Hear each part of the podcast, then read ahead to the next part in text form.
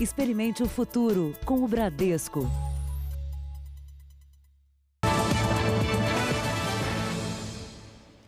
Olá, boa noite para você. Boa noite. O golpe do seguro de carro mais do que dobrou em São Paulo no mês de maio. Nessa fraude, o dono simula o roubo e entrega o carro para desmanches clandestinos. Para tentar se proteger, as seguradoras têm investido em tecnologia e até em inteligência artificial. A proposta inesperada veio justamente quando esse motorista, que não quer se identificar, tentava vender o carro usado. Ele falou, então, ó, dá pra gente fazer assim. Eu te pago é, uns dois mil reais no seu veículo, você me dá ele.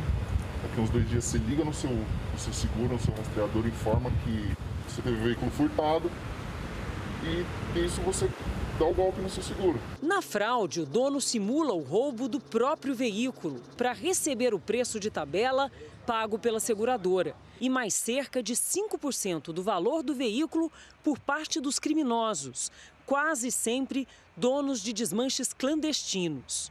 Eu preferi desistir e ficar com o meu veículo. O veículo é minha liberdade. Esse desmanche de luxo foi descoberto pela polícia há 10 dias. Funcionava num galpão subterrâneo numa avenida movimentada em São Paulo.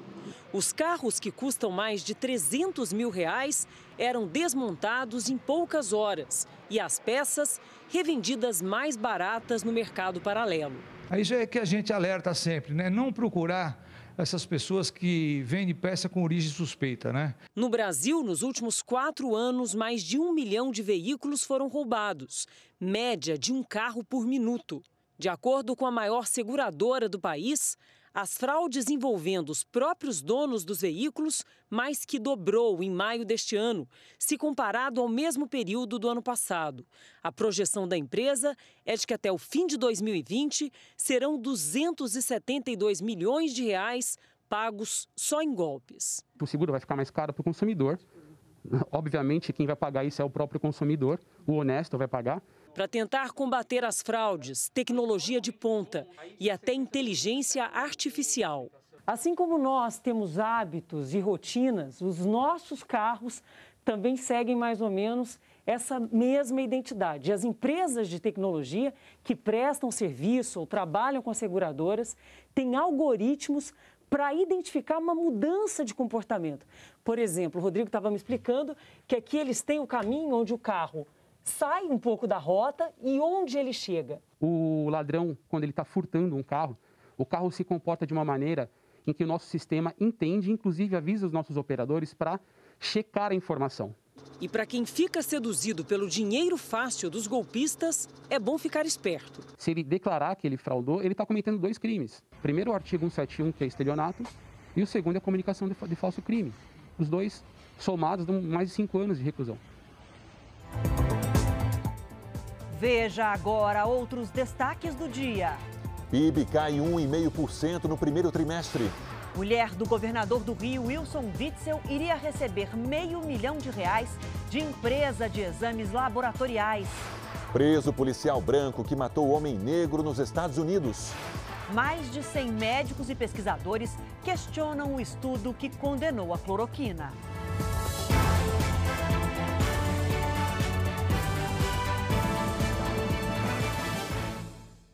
Oferecimento Bradesco. Empréstimo para começar a pagar daqui 90 dias.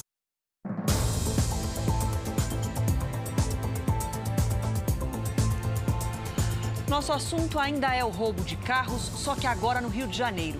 Um desmanche foi descoberto hoje na zona oeste da cidade. O local era usado para a reposição de peças de veículos utilizados pela milícia. Essa casa escondia o depósito da quadrilha. Nos fundos, portas de diversos modelos estavam amontoadas. Olha quantos carros aí, ó. Estouramos desmanche agora aqui. Vários carros, várias peças de carro roubado. No quintal, motores, bancos, para-choques, nem táxis escaparam. Segundo a Polícia Civil, o local também servia de oficina para carros utilizados por uma das maiores milícias do Rio de Janeiro. Na realidade, os carros são um grande instrumento para a milícia. Ele se locomove e controla, controla o território justamente através do emprego desses veículos. Dois irmãos foram presos na operação e são considerados peças-chave do esquema. A dupla, segundo a polícia, comprava carros danificados em leilões. Depois roubava veículos do mesmo modelo e reconstruía os carros com as peças frias. E se eles não tivessem esse tipo de estrutura, é, eles teriam um prejuízo muito maior ainda para continuar realizando essas extorsões, essa, esses homicídios, entre outros delitos, né? Na hierarquia da milícia, os suspeitos prestavam contas a duas pessoas de confiança de Wellington da Silva Braga, o Eco, um dos homens mais procurados do estado. Pelo menos 30 carros foram desmontados no local nos últimos dias. Os golpes virtuais em sites de empresas de leilões falsos aumentaram 70%. Os criminosos são detalhistas. Eles criam páginas bem parecidas com as originais, negociam o lance e depois da transferência bancária desaparecem. O Fausto precisava comprar um baú para o caminhão em que transporta materiais de construção. Achou num leilão pela internet o que parecia um bom negócio. Parecia normal e pelo valor não era um valor tão baixo como tivesse é, de desconfiar, entendeu? Depois que ele depositou quase 55 mil reais na conta indicada, ligou para marcar a entrega. Como a gente fez é, uma venda alta na data de ontem, a gente não vai conseguir estar tá fazendo a liberação do lote na sexta-feira, como eu havia informado para o senhor. Mas nunca aconteceu, porque o leilão era falso. A gente trabalhou ajudando esse dinheiro 10 anos, entendeu? São 54 mil que não é fácil você juntar. A Associação Nacional dos Leiloeiros diz que tem recebido cada vez mais denúncias de golpes. Nos últimos três meses, o número de casos cresceu 70%. De um ano para cá, a associação identificou na internet mais de 800 páginas usadas pelos criminosos para enganar os compradores. A estratégia dos golpistas é usar o nome de leiloeiros oficiais em páginas falsas. Veja um exemplo. O endereço do site de leilões real é o da esquerda. E os criminosos usam um endereço quase igual para disfarçar a armadilha. O leiloeiro oficial registrou o boletim de ocorrência um mês atrás. Hoje ligou para o telefone no site dos golpistas como se fosse um comprador. E eles continuam agindo livremente. Você vai fazer o seu cadastro e encaminhar o documento com foto. Tá bom. O prejuízo é que as pessoas desconfiam do nosso trabalho. O nosso trabalho perde totalmente a credibilidade.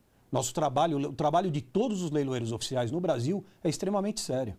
O presidente da Associação dos Leiloeiros diz que os criminosos geralmente usam páginas hospedadas em outros países, que por isso não tem o BR no final. E recomenda que os compradores confirmem os dados do leiloeiro. O leiloeiro deve estar devidamente matriculado perante ao órgão junta comercial de cada estado. Ali, é por obrigação o leiloeiro deixar os seus dados atualizados. Se você está pensando em comprar um carro em um leilão, vale a pena ver outras dicas para não ter problemas. Aqui no canto da tela tem um QR Code. É só apontar a câmera do seu celular para assistir a entrevista completa. A polícia gaúcha fez hoje uma operação contra criminosos de facções rivais que disputam pontos de venda de droga em Porto Alegre. Para tomar esses pontos, os criminosos fizeram tiroteios pelas ruas da cidade durante quase todo o mês de maio. Três pessoas foram presas. As investigações revelaram que os crimes eram planejados dentro do sistema prisional. A polícia divulgou vídeos em que os integrantes de uma das organizações criminosas ostentam armas e fazem provocações ao grupo rival. Bota a cara, pinguim. Bota a cara, neném vacilão, caguete. Segundo a investigação, as ameaças entre os dois grupos se intensificaram depois que um bebê foi morto a tiros e outras quatro pessoas ficaram feridas em fevereiro deste ano. A guerra entre os grupos, que disputam pontos de venda de drogas na capital gaúcha, provocou a morte de oito pessoas em apenas 36 horas. Os crimes aconteceram no início do mês em diferentes regiões de Porto Alegre. Eles simplesmente desciam do veículo, e passavam a efetuar os disparos. Poderiam ser pessoas que ali estivessem usando drogas, poderiam ser traficantes e poderiam ser inocentes que estivessem cruzando a via naquele momento. Uma dessas facções do Rio Grande do Sul perdeu um homem apontado como o maior assassino profissional do grupo. Ele foi preso em Florianópolis. Marlon Teixeira dos Santos, de 31 anos, conhecido como Chuck, era procurado desde 2017. Ele foi encontrado por policiais gaúchos esta madrugada em uma casa em Palhoça, na Grande Florianópolis. Levado para Porto Alegre, foi interrogado e encaminhado ao sistema prisional. Segundo a polícia, havia sete mandados de prisão preventiva contra Marlon. Ele é acusado de pelo menos dez homicídios e de envolvimento em outros crimes, como sequestro, tráfico de drogas, extorsão e roubos. Apontado como o principal matador de uma facção criminosa gaúcha, Marlon aparece aqui comandando o grupo que invadiu uma comunidade para executar bandidos rivais há três anos em Porto Alegre. O ataque foi gravado pelos próprios traficantes e as imagens publicadas na internet. Ainda de acordo com a polícia, Marlon é um dos responsáveis pelo maior cemitério clandestino já descoberto em Porto Alegre. Cem corpos foram encontrados no local em dezembro. Dois deputados do Rio de Janeiro protocolaram mais um pedido de impeachment contra o governador Wilson Witzel na Assembleia Legislativa do Estado. Agora são seis pedidos de impeachment. Documentos revelam que Witzel e a primeira-dama Helena Witzel são suspeitos de receber mais de meio milhão de reais de uma empresa que pagava propina para ganhar contratos com o Estado. Segundo a Procuradoria-Geral da República, Witzel agia em benefício da organização criminosa e comandava as ações juntamente com a primeira-dama. O suposto esquema de corrupção envolvendo o governador Wilson Witzel e a mulher dele, Helena Witzel, teria começado em agosto do ano passado, quando o escritório de advocacia da primeira-dama e um grupo de empresas de saúde fornecedoras do Estado firmaram um contrato de prestação de serviços e honorários. Este documento, divulgado pela revista Veja, mostra que o acordo previa um pagamento de 15 mil reais mensais, divididos em 36 parcelas, totalizando mais de meio milhão de reais. Os documentos também mostram que, de agosto do ano passado a março deste ano, o escritório de Helena Witzel recebeu da DPAD Serviços Diagnósticos 120 mil reais, divididos em oito notas fiscais de 15 mil por prestação de serviços jurídicos. Wilson e Helena Witzel também mudaram o regime de casamento para comunhão universal de bens, conforme mostra esta publicação do Diário de Justiça do Rio de Janeiro, do dia 3 de setembro de 2019.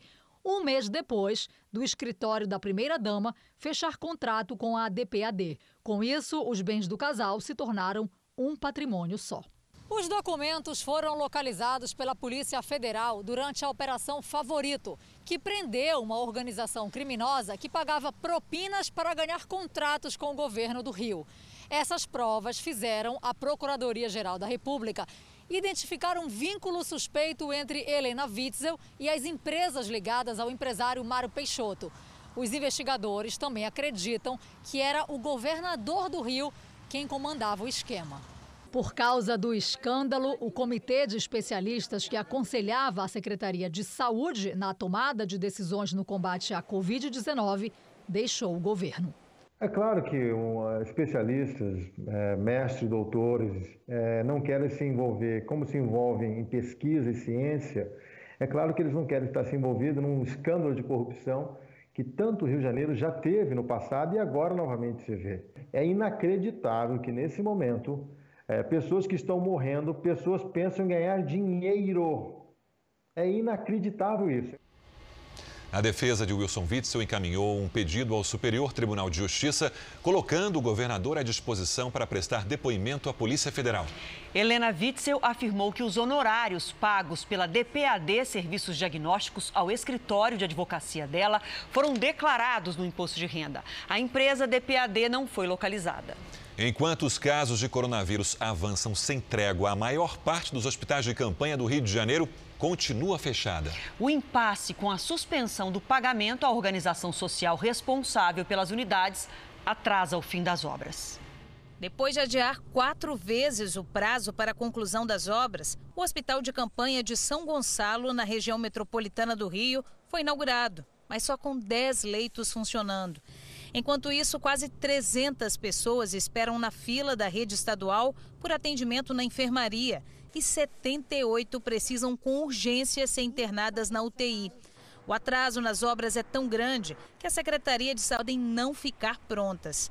Esse é o hospital de campanha de Nova Iguaçu, na Baixada Fluminense. A unidade deveria estar sendo entregue hoje com 200 leitos, 80 só de UTI. Mas a verdade o que a gente vê por aqui é mesmo um canteiro de obras, com máquinas e operários trabalhando, ainda sem nenhuma previsão de entrega.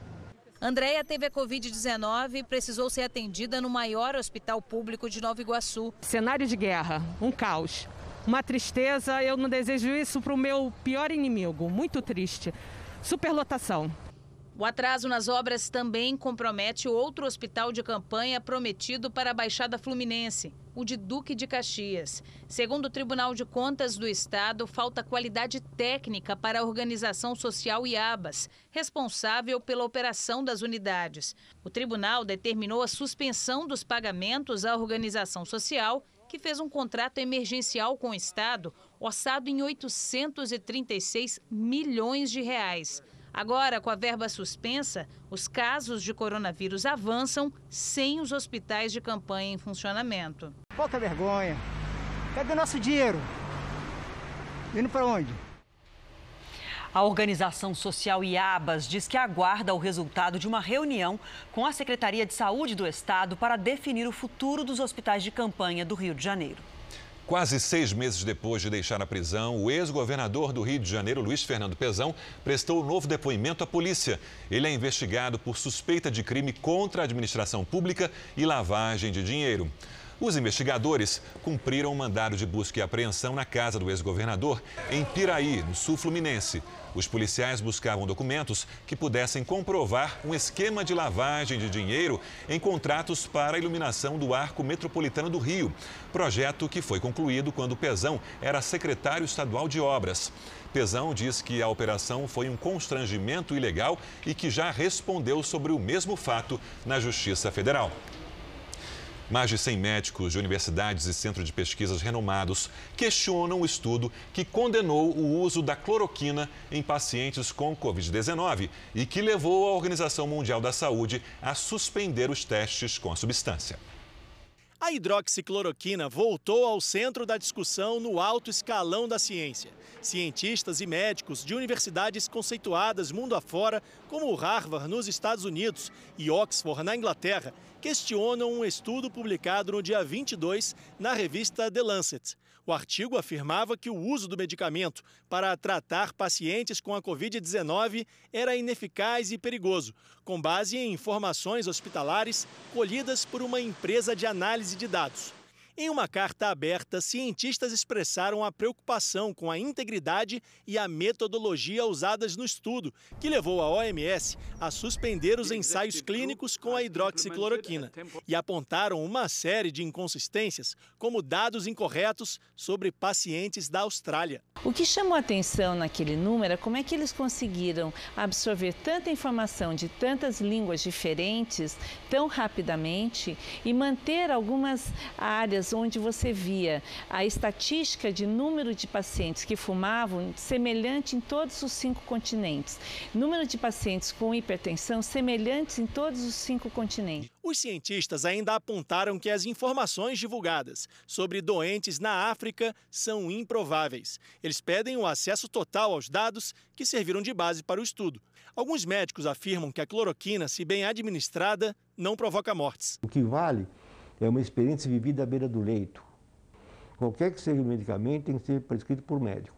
Agora, o que é um absurdo é governadores, etc., quererem impedir que o médico prescreva. Isso é um atentado à medicina, à classe médica. A indicação da hidroxicloroquina para pacientes com Covid-19 também foi motivo de polêmica aqui no Brasil, que só terminou quando o general Eduardo Pazuello assumiu interinamente o Ministério da Saúde. Agora, o governo autorizou o uso do medicamento para qualquer pessoa com os sintomas da doença, desde que seja receitado por um médico. Este especialista acredita que o uso indevido da cloroquina foi o que gerou a suspeita sobre o medicamento. A diferença entre o remédio e um veneno está na dose. E se nós analisarmos os estudos feitos onde houve mortes, as pessoas estavam usando uma dose cinco vezes, cinco vezes maior que a dose necessária para tratar o Covid-19. Vamos aos números de hoje da pandemia no Brasil. São 465.166 casos da doença, com 27.878 mortes. Com isso, o Brasil passa a ser o quinto país com mais vítimas em todo o mundo, ultrapassando a Espanha. Foram 1.124 registros nas últimas 24 horas. 189.476 pacientes já estão curados da doença e 247.812 estão em acompanhamento neste momento. Entre os países mais atingidos pela pandemia, o Brasil é com o menor número de casos por milhão de, por milhão de habitantes. Está atrás, por exemplo, da Espanha, que apresenta 6.110 casos, e dos Estados Unidos, com 5.403. O Brasil registra 2.119 casos por milhão de habitantes. Uma lei sancionada pelo governo federal vai facilitar a entrada de material no Brasil para combate à pandemia. Vamos a Brasília ao vivo com Nathalie Machado. Nathalie, boa noite.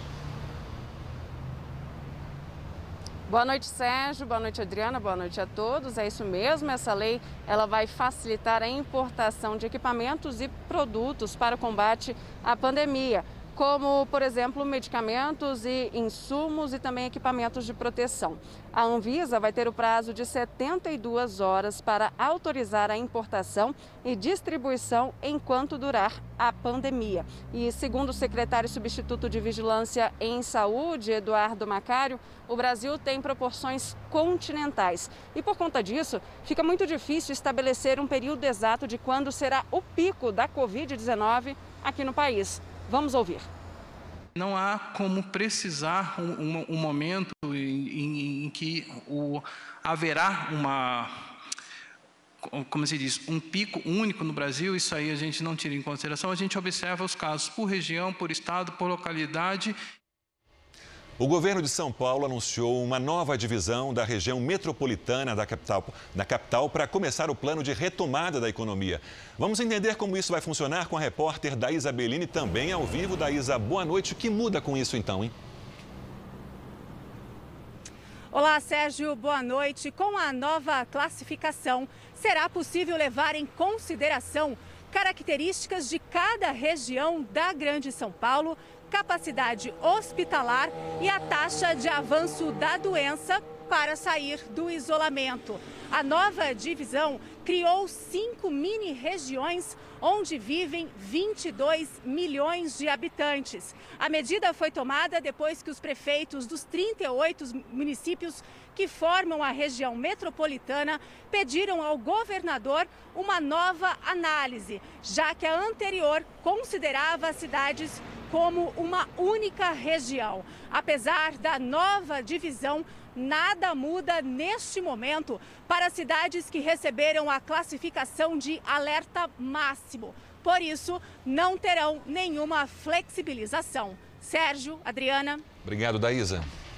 Vamos agora com a opinião do jornalista Augusto Nunes. Boa noite, Augusto. Boa noite, Adriana, Sérgio. Boa noite a você que nos acompanha. A partir de segunda-feira, 1 de junho, o país vai acompanhar atentamente a nova etapa da guerra contra a Covid-19 travada em São Paulo. Com exceção da turma do quanto pior, melhor, todos estarão torcendo pelo sucesso da fórmula que leva em conta as diferenças entre as várias regiões do Estado e combina o prosseguimento do combate ao coronavírus com a gradual ressurreição das atividades econômicas paralisadas há quase 70 dias. Com 45 milhões de habitantes e o tamanho do Reino Unido, o mais rico dos estados é também o maior epicentro da pandemia. Reativar a economia sem abrir espaços para o avanço do vírus chinês é o desafio imposto aos brasileiros de São Paulo. Para superá-lo, serão necessários arrojo e disciplina. A disciplina no cumprimento das regras e cautelas sanitárias livrará de recuos os engajados na ofensiva contra a falência financeira. Tomara que São Paulo consiga pavimentar o caminho a ser seguido pelos demais estados do Brasil. O policial branco que matou um homem negro durante uma abordagem nos Estados Unidos foi preso hoje, acusado de homicídio. O crime provocou uma onda de protestos violentos contra o racismo em todo o país. A madrugada foi de caos em Minneapolis, onde o crime aconteceu. A população destruiu carros e imóveis e ateou fogo a uma delegacia. Nesta manhã, enquanto cobria as manifestações, uma equipe de televisão foi algemada e presa. O ator Jamie Foxx, que está na cidade, disse não entender o porquê do uso de força bruta sempre contra pessoas negras. No Arizona, esse grupo marchou de braços dados. No Colorado, a polícia usou bombas de gás para conter os manifestantes. E em Nova York, 72 pessoas foram presas. O policial que asfixiou George Floyd até a morte, pressionando o joelho sobre o pescoço dele por 10 minutos, foi preso no começo da tarde. Derek Chauvin vai responder por homicídio culposo, sem a intenção de matar. Os outros três policiais envolvidos na abordagem, que já foram demitidos, ainda estão sob investigação. Mas ainda não há informações se eles também serão acusados pelo crime. O presidente Donald Trump, que já enviou a Guarda Nacional para Minneapolis, pediu que o FBI investigue o caso com atenção máxima. Os protestos contra o racismo também provocaram um levante no estado do Kentucky. Sete pessoas foram baleadas enquanto pediam que os policiais que mataram a médica negra Breonna Taylor, de 26 anos, fossem presos. Ela foi morta a tiros em março durante uma operação policial. Uma outra investigação de agressão policial está em andamento no estado americano de Michigan. Desta vez contra uma mulher negra. Ela foi arrastada por um policial até uma grade e recebeu vários socos na cabeça. Em seguida, outros agentes apareceram para contê-la e ela foi derrubada. Segundo a polícia, a mulher e o marido ignoraram a ordem para deixar o local onde havia acontecido um tiroteio. Os dois foram detidos na última terça-feira e liberados no dia seguinte. Os policiais envolvidos foram afastados. Daqui a pouco você vai ver o presidente dos Estados Unidos rompe com a Organização Mundial da Saúde. E veja também, durante a pandemia, as regras de segurança ainda são desrespeitadas nos aviões e aeroportos.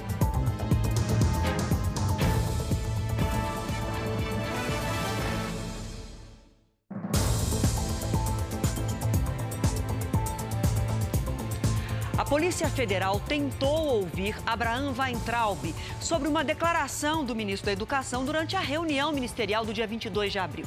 Vamos ao vivo até Brasília falar com o repórter Clébio Cavagnoli, que tem mais informações para a gente. Boa noite para você, Clébio. Boa noite, Adriana. Você ao Sérgio a todos. Olha, os agentes foram ao Ministério da Educação, mas o ministro usou o direito de ficar em silêncio. Weintraub havia sido intimado a depor pelo ministro do Supremo Alexandre de Moraes, depois que fez afirmações ofensivas ao próprio STF na reunião de governo no Palácio do Planalto. O ministro decidiu receber os investigadores antes de uma decisão do Supremo sobre um habeas corpus protocolado pelo ministro da Justiça André Mendonça, que ainda aguardava inclusive um parecer do Procurador-Geral da República Augusto Aras para tentar livrá-lo da oitiva.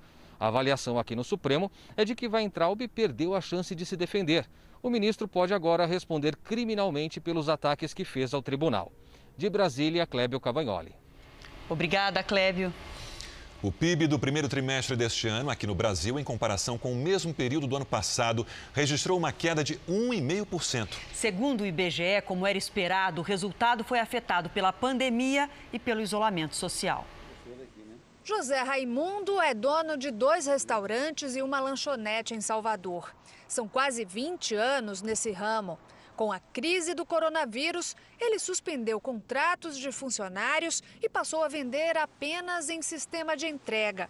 Como muitos empresários, só viu o faturamento cair. 80%. Uma semana, sei lá, 15 dias a gente fechou. Então ficou zerado. A diminuição da atividade econômica provocou a queda do produto interno bruto que é a soma de todos os bens e serviços produzidos no país. No primeiro trimestre desse ano, o tombo foi de 1,5%, o pior resultado desde 2015.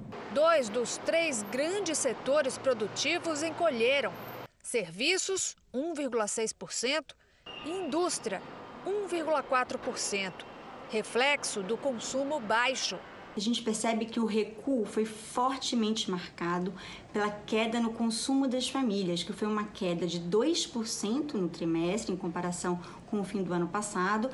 É a maior queda nessa comparação desde 2001, quando a gente teve a crise da energia elétrica. A Silvana, por exemplo, reduziu os gastos depois que parou de trabalhar para aderir ao isolamento social.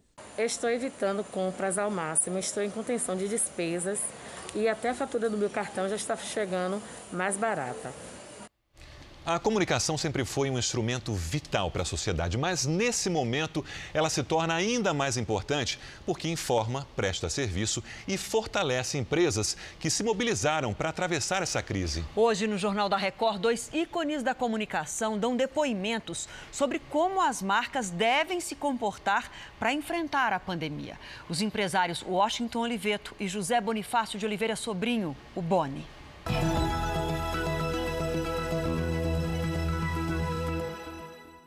O Covid será um catalisador, será um acelerador para que nós possamos usar mais intensivamente essas tecnologias que já existem e que já vinham sendo usadas. Agora nós vamos poder tirar partido dessas tecnologias e promover mudanças fundamentais no mercado. Para isso, é preciso informar os consumidores. Para isso, é preciso anunciar. Quem anunciar e informar sobreviverá e, mais do que isso, crescerá. Oi, pessoal do Jornal da Record, aqui é o Washington Oliveto, direto de Londres. A gente sabe que existe uma vacina para o mundo dos negócios. E essa vacina é a publicidade, é a comunicação, quando bem feita. Mais do que nunca, a comunicação tem que ser pertinente, tem que ser oportuna e não pode ser oportunista. Eu não tenho dúvida nenhuma que as empresas que fizerem isso agora quando todo esse problema desaparecer, tudo isso acabar, vão ser muito beneficiárias de uma imagem sensacional. E no mundo dos negócios, assim como na vida inteira, né, imagem é fundamental. Falar do tempo agora. Maio termina frio e seco no centro-sul do país. Já no litoral do Nordeste é o mês mais chuvoso desde 2018. Lidiane, boa noite para você. Vamos falar de junho aí que está chegando. Vai ser esse embalo do inverno? Vai sim, Adriana. Boa noite para você, para quem nos acompanha. E é bom para quem gosta aproveitar o calor no Centro-Sul neste fim de semana, porque a primeira quinzena de junho vai ser bem fria. Só na segunda metade do mês é que volta a esquentar em toda essa área vermelha. E alguma esperança de chuva aí para esse mês de junho? Vem, mas não o suficiente, viu, Adriana, para reverter o quadro de estiagem e queimadas no centro-sul. A área laranja vai ter chuva abaixo da média. Só no Rio Grande do Sul e no litoral do Nordeste é que o volume de água vai ser mais alto. Amanhã, o tempo fica firme do Rio Grande do Sul até o Nordeste e a umidade despenca literalmente na região central. Chove só no norte e no litoral nordestino. A tarde faz 29 graus em Campo Grande, 24 em BH e em Brasília, 31 graus em São Luís e 32 em Manaus e em Rio Branco. No Rio Grande do Sul, chuva só no domingo. Em Porto Alegre, máximas de 23 e de 22 graus. Já em São Paulo, máxima de 25 no fim de semana. E previsão de chuva só lá, na terça. E é bem michuruca. Ah, mas já é uma esperança. É. Bom fim de semana. Para você também. Veja agora os destaques do Domingo Espetacular. Exclusivo, como traficantes desviavam drogas de uma organização criminosa e depois revendiam a mercadoria roubada para os mesmos traficantes. A mulher que confessou ter matado o filho de 11 anos, o que leva uma mãe a cometer esse tipo de crime. Estou aqui botando minha cara a tapa a batalha entre a Anitta e o colunista Léo Dias. Para de me mandar mensagem. Porque as mensagens da cantora botaram fogo no mundo dos famosos. As aventuras do ator Max Fergondini sozinho pelo mundo a bordo de um veleiro. É no Domingo Espetacular, logo depois da Hora do Faro. Veja a seguir: perseguição policial a motorista de aplicativo termina com passageiros baleados. E também uma das maiores empresas de laticínios do país abre as portas para a solidariedade.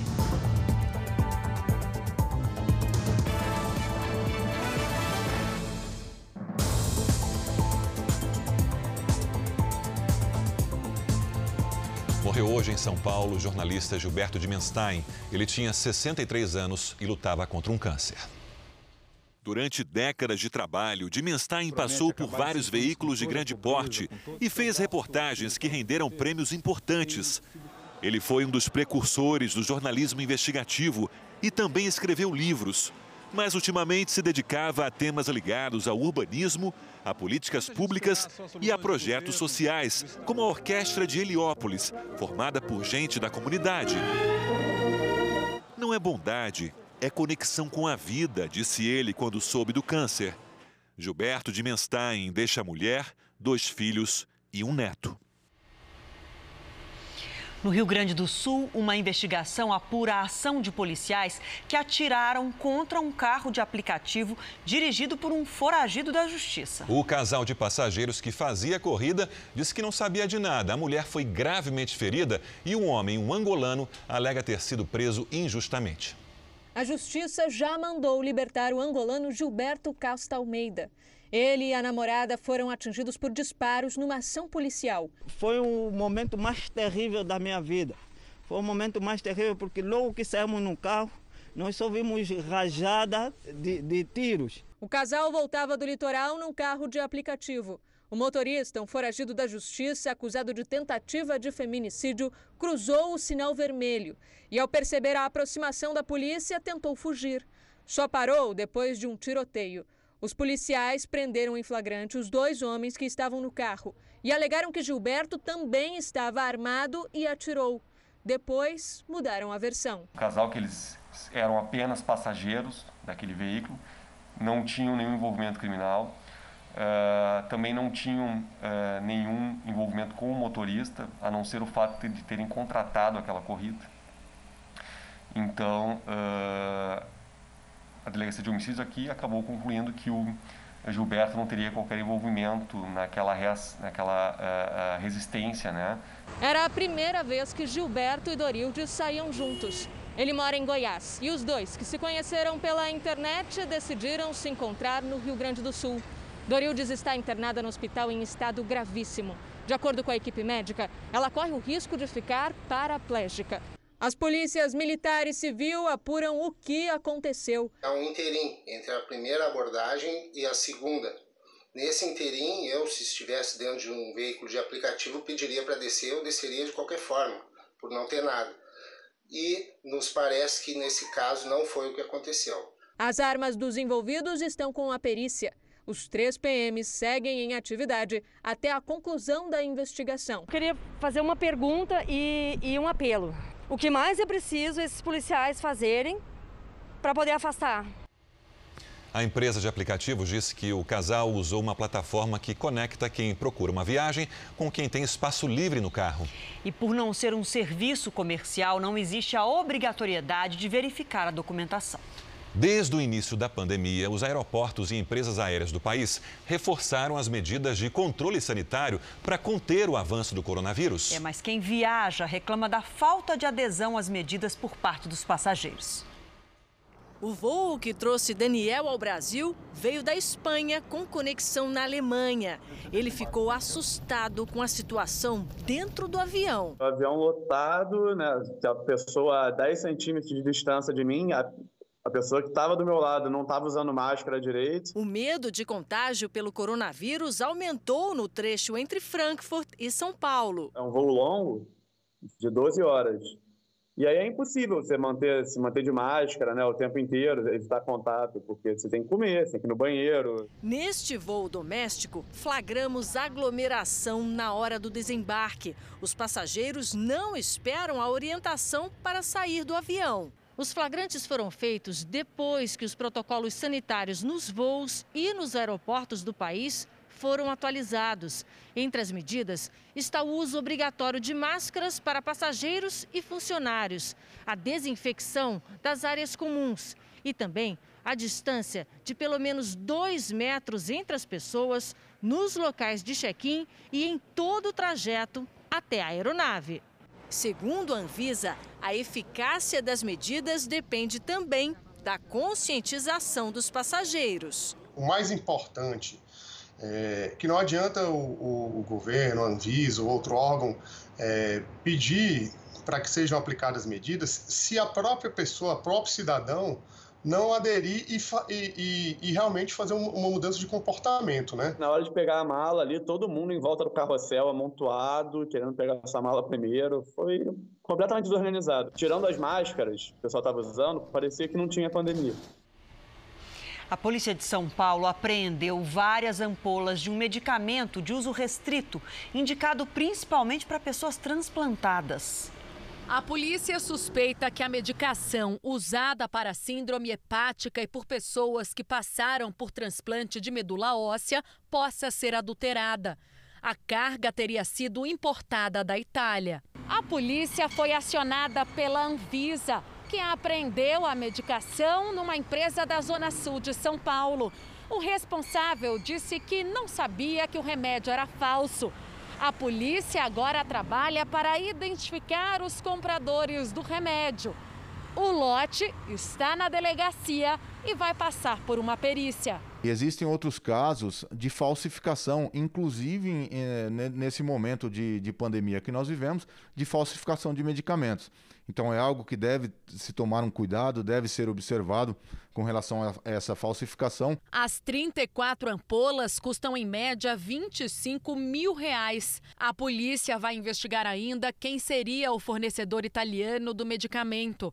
Se ficar comprovado que os remédios são adulterados, o responsável pode responder por crime contra a saúde pública e propriedade industrial. O uso do produto foi autorizado no Brasil no ano passado. Após a perícia, as ampolas devem ser destruídas. Não pode ser conclusivo no sentido de que é um produto falsificado, há uma suspeita de falsificação, até pela notificação realizada pela Organização Mundial de Saúde. E a partir daí, para confirmação e materialidade delitiva, é necessário tecnicamente a produção de um laudo pericial. O Tribunal de Contas do Amazonas enviou agora em maio ao Ministério Público e à Polícia Federal um processo contra o governador Wilson Lima, do PSC. Ao assinar um contrato com uma empresa que fornece gás natural, o Estado estaria deixando de arrecadar 9 bilhões de reais em impostos. A reportagem é de Tiago Samora, Tony Chastinet e José Augusto Souza. O Tribunal de Contas do Estado determinou a suspensão do decreto sancionado pelo governador Wilson Lima em maio do ano passado e que concede benefícios fiscais à empresa Eneva. Apesar de sérias dificuldades orçamentárias, o governo do Amazonas abriu mão de 9 bilhões de reais em impostos, segundo cálculos do autor da representação, que baseou a decisão do TCE. Existe, no mínimo, um descaso é, com relação ao dinheiro público. Há uma riqueza pública, que é o gás, no estado do Amazonas. É um escândalo é, é, é, de desperdício do dinheiro de todos os brasileiros. A operadora de gás natural Eneva iniciou as atividades na Bacia do Amazonas em outubro de 2019. Ela explora o gás do campo de Azulão, no interior do estado, e vai fornecer combustível para uma usina termoelétrica em Roraima. Sobre esse deslocamento interestadual, deveriam incidir impostos, dos quais Wilson Lima abriu mão. Outro processo, dessa vez na Justiça Estadual, reforça as suspeitas contra o governo. A ação popular cita que, logo após o decreto favorável no Amazonas, a Eneva venceu o leilão para o fornecimento de energia elétrica em Roraima.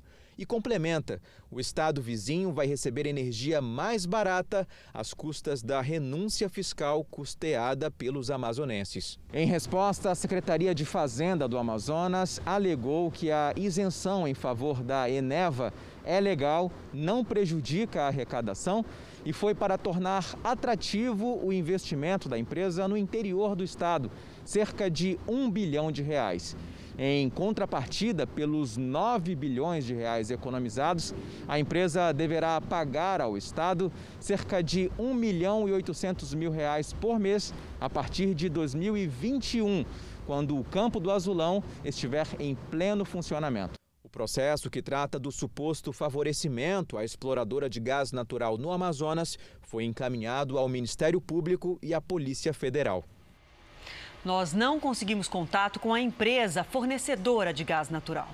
O presidente Donald Trump anunciou hoje o rompimento total das relações dos Estados Unidos com a Organização Mundial da Saúde. Trump alegou que a China controla a organização e, mesmo sem apresentar provas, disse que os chineses pressionaram a OMS para dar explicações erradas ao mundo sobre o coronavírus. Donald Trump também anunciou novas medidas contra a China, a quem culpa pela pandemia.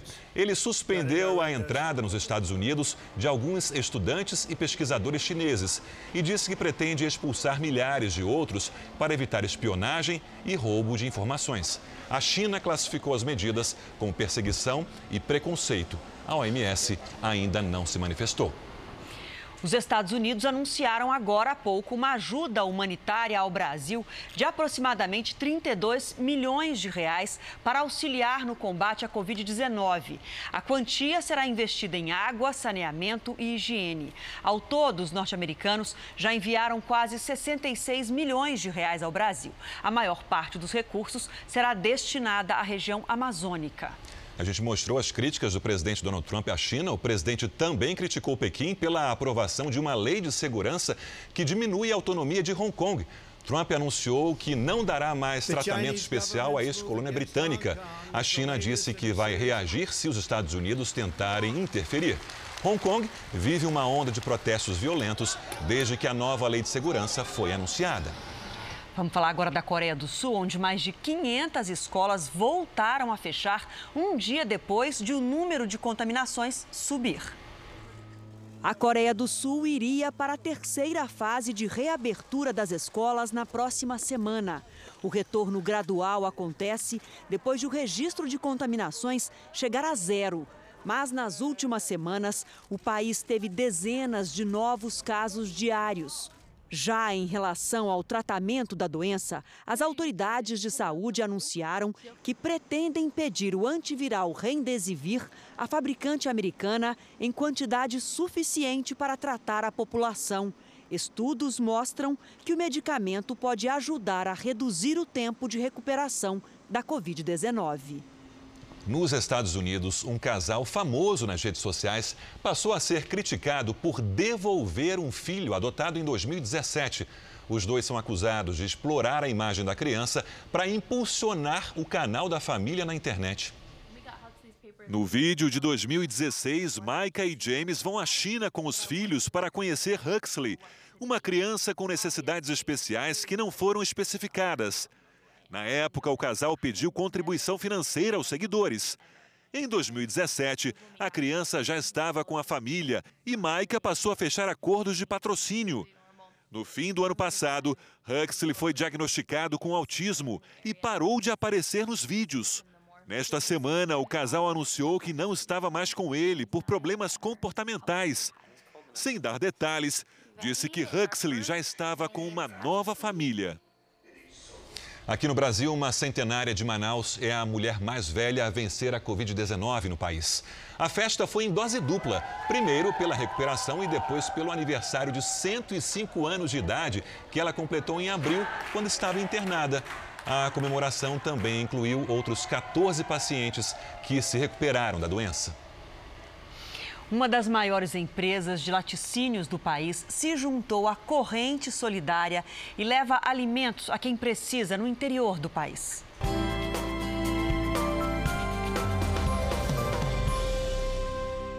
Nada melhor que um café da manhã bem reforçado para esquentar o frio dos últimos dias e dar aquela energia para um dia que promete ser cheio de trabalho. Se eu não comer um café reforçado, eu não, não aguento trabalhar direito.